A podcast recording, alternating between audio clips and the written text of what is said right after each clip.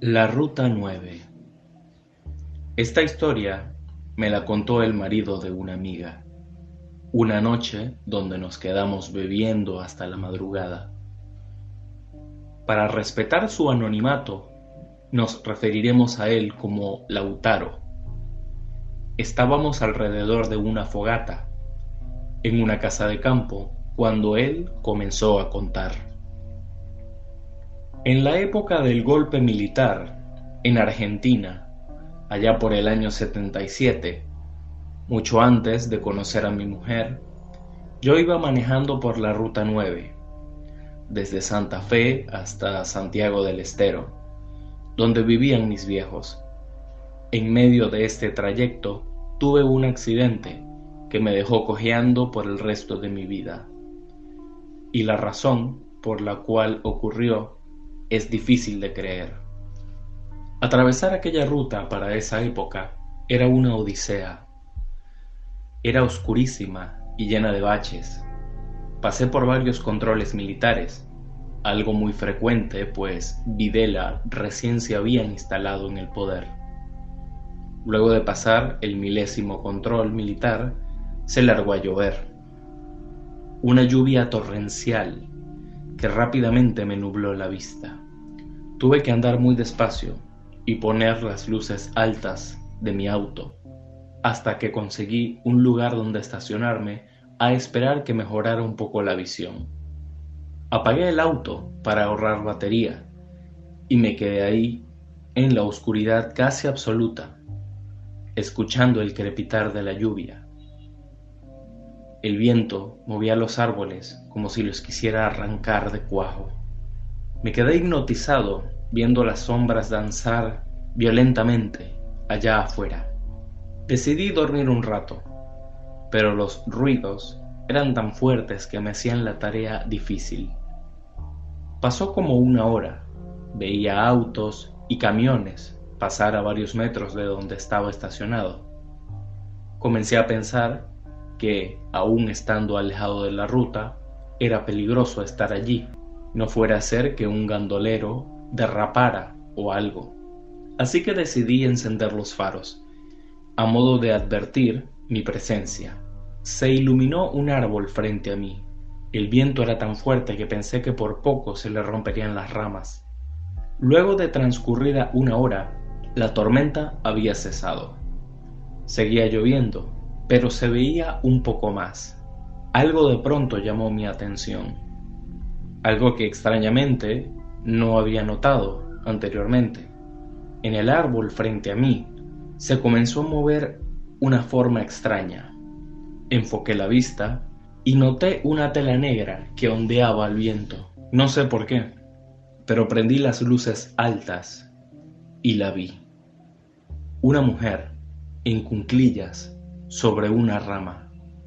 La tela que flameaba era parte de sus vestiduras. Ella levantó la vista y saltó del árbol, haciéndome soltar un alarido. Cayó de pie, ilesa, y comenzó a caminar hacia mí. En mi desesperación, decidí colocarle los seguros a la puerta. Pude ver aterrado un rostro demacrado pálido, con dos cuencas oscuras en las órbitas de los ojos, la piel pegada a los huesos. Manoteé hasta lograr arrancar el auto lo más rápido que pude. Ni por un momento pensé en lo peligroso que sería ir a toda velocidad por la carretera en medio de la lluvia y la oscuridad. Quería alejarme lo más rápido posible, cuando de repente una voz proveniente de la cabina de atrás me llamó por mi nombre. El terror que sentí no podría explicarlo en palabras. Estando en una ruta desolada, con nadie a quien recurrir, con aquella cosa a mis espaldas, lo más espantoso es que por el espejo retrovisor podía ver la silueta de la mujer riéndose tocando mi hombro con una mano esquelética y helada. Perdí el control y terminé volcando. Me salvé por tener el cinturón de seguridad puesto. Recobré la conciencia poco a poco. Gritos. Una sirena. Dos hombres preguntándome cosas, sacándome por los hombros del auto hecho jirones.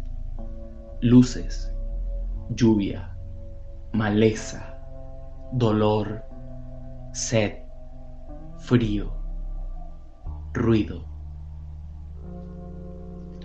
Lo siguiente que recuerdo es estar en el asiento de atrás de una camioneta y uno de los militares diciéndome cosas. Luego, estar en la habitación blanca de un hospital. Me habían socorrido, por suerte. Cuando pude hablar, me preguntaron qué había pasado. En el primer momento no quise decir nada sobre esa aparición, por miedo a que me creyeran loco o drogado y me metieran preso. Pero les conté todo a detalle, obviando, por supuesto, a esa mujer. Uno de los soldados me relató después, como quien no quiere la cosa, que no eran raros los accidentes en la ruta, y que una hora antes de haberme conseguido, habían pasado por el control una pareja que venía de Santa Fe. Se habían detenido para contarle que una mujer se había cruzado en la ruta, envuelta en harapos sin color, poniéndose en medio de la carretera. Pudieron esquivarla por poco, pero el auto extrañamente empezó a fallar y a duras penas habían llegado al control militar para pedir una grúa. Entonces me eché a llorar. Durante un rato, así, adolorido en todo el cuerpo, y cuando recobré la voz, les conté todo, sin importarme nada. Me tranquilizaron y me dijeron que no pasaba nada, que eran cosas que ocurrían en ese lugar, que no sabían explicarlas, pero que estaban allí. Semanas después, cuando me hube recuperado, decidí nunca volver a manejar de noche solo. Dicen que la Ruta 9 está maldita. Creerlo o no, en mi opinión es irrelevante, pues es la ruta que más vidas se ha llevado en la Argentina. Fin.